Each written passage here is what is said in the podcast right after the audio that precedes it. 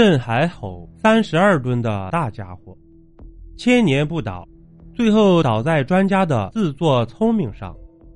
乾陵是中国保存相对完整的帝王陵墓之一。起先，我国在发现它的时候，为了避免对文物造成损害，并没有在第一时间进行发掘。也正是因为如此，乾陵如今。依旧非常完整的立在梁山之上，而对比乾陵那座位于河北沧州、重达三十二吨、历经千年不倒的镇海吼，无疑惨了不少。镇海吼位于河北省沧州市东南郊，于公元九五三年筑成。镇海吼整体身长六点二六四米，宽二点九八一米。通高五点四七米，重约三十二吨。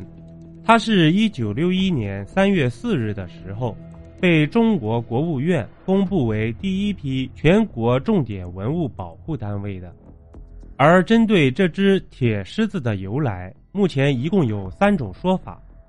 其中第一种是说，后周世宗柴荣在北伐契丹时。为了镇沧州城而铸造了这样一只铁狮子。第二种则是说，镇海吼位于沧州开元寺前，并且其肚子里有经文，背上还背着莲花宝座，这使得人们认为其应该是文殊菩萨的坐骑。另外，还有一些人则认为镇海吼是当地居民为镇海啸而建造的异兽。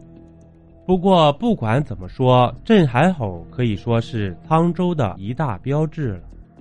它与定州开元寺塔、正定龙兴寺铜菩萨像并称为河北三宝，而沧州也因为这只巨大的铁狮子得了一个别称“狮城”。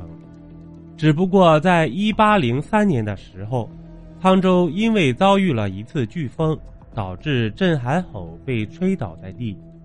然后他保持着这样的姿势，在泥水中躺了九十年，这使得镇海吼遭到了一定程度的破坏。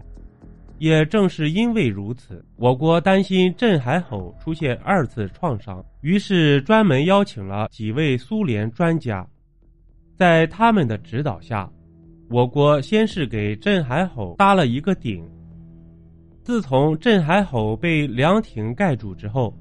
因为周围的水分很难蒸发掉，这导致镇海吼锈蚀的越来越严重，最后人们不得不拆除凉亭。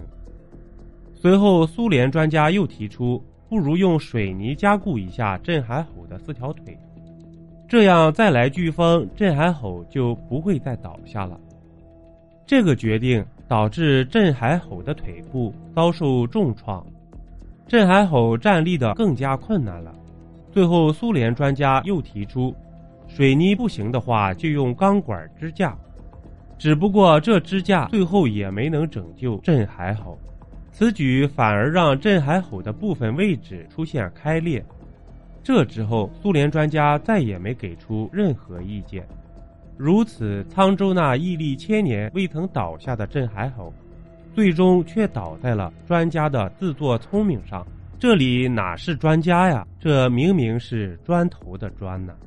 值得一提的是，人们一直非常可惜，这只镇海吼的寿命被大大缩短。而很多看过这只旧镇海吼的游客也表示，那种苍凉和残缺令人毕生难忘。主播在这里也是说的热闹。如果有对镇海吼感兴趣的朋友，可以上网查一下，或者也可以去河北沧州去实地看一下，那种美真的是一言难尽呢。